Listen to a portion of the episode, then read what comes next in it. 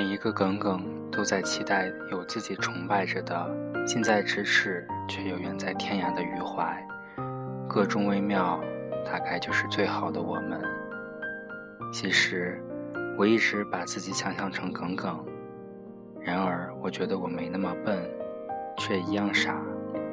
当我还未拂过几页文字时，我便共鸣似的任其吸引，一发不可收拾，以致在揽过被迫中断的上册后，急匆匆穿梭于寒冷的冬天，隐没在爆表的雾霾中，奔向图书馆借来下册，放弃了原本晚上的计划，一夜又一夜。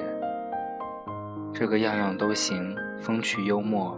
人缘好、皮肤黝黑的阳光大男孩，在开学第一天就闯进了耿耿的镜头。耿耿于怀巧合般的相遇，又顺理成章地成为同桌。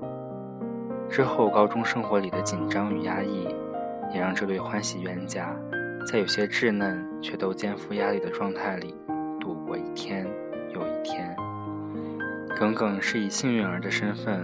考入所在的为人趋之若鹜的振华中学，高手如云，自然倍感受挫，且只能灌于心中的失落。余淮却是中考失常，未能如愿进入振华实验班。水平悬殊的他们成为同学，或许是先入为主，而又怀着青春期少男少女的情怀，他们互损、调侃。逝去的玩闹，而在对方彼此遇到困难时，毫不犹豫出手相助，事后还会若无其事地继续互相拆台。人读懂自己尚需时日，何况还是一个高一的孩子，更不必说离他世界那么远的那个有神秘感的男孩。好久好久，他都没有用过喜欢的字眼，却在字间点滴。透露着一个少女不可言说的情怀，常常情绪顺理成章，又点到为止。她在好久的一段同桌生活中才了解到自己的心，对眼前这个在她看来神一样存在的男孩却不懂，也无奢望。戏如人生，他们有太多对手戏，是最纯真。彼此有微妙情绪的美好青春。他总是用相机捕捉外面一切美好的瞬间，幸福于自己站在世界以外，却从不把镜头冲向自己。当余淮在他的相机中嵌入了自己的身影、神情后，这个复杂少女情节的单纯姑娘，像被触动了开关，泪奔。她说不出。这是不是被捧上主角的喜极而泣，还是因为彼此有着不一般情感的男孩？耿耿对余淮的功课可以用崇拜来形容，与他是天地之差。在他还对老师的讲课内容一头雾水时，余淮早已超前许久完成习题册，不做笔记，不听课，成绩却始终名列前茅。余淮除了课业，专攻物理竞赛，高一至高三孤注一掷，拿了两次全国二等奖，一次全国三等奖，于常人已是极满意的成绩，可对于这个单恋北大清华的少年，显然是不够的。他付出那么多，结果却不尽人意，后来高考统招也受到影响，不能如愿清华北大，他不告而别。保存着自己最后的尊严去复读，他不愿耿耿看到这样的他。耿耿从老师口中得知余淮的决定，他惋惜，只是某种无可言说的失落无处诉说。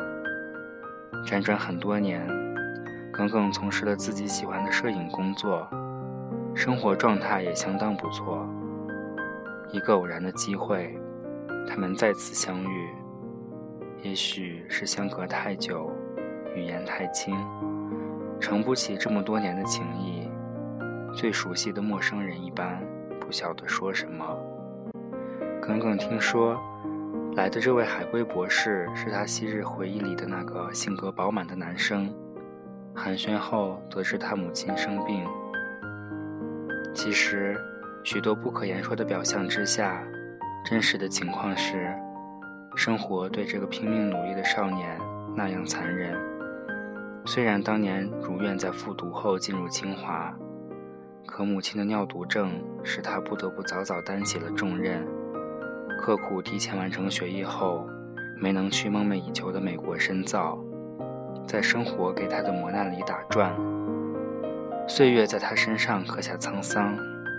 然而，这的确是耿耿曾经崇拜过的无敌的余怀。他不能面对他，倒非不能接受“三十年河东，三十年河西”的写照，只是他不想让耿耿看到自己狼狈的样子。这是男人的尊严。他觉得，生活在跟他开个大玩笑，被捉弄后，只能苦笑，无力反击。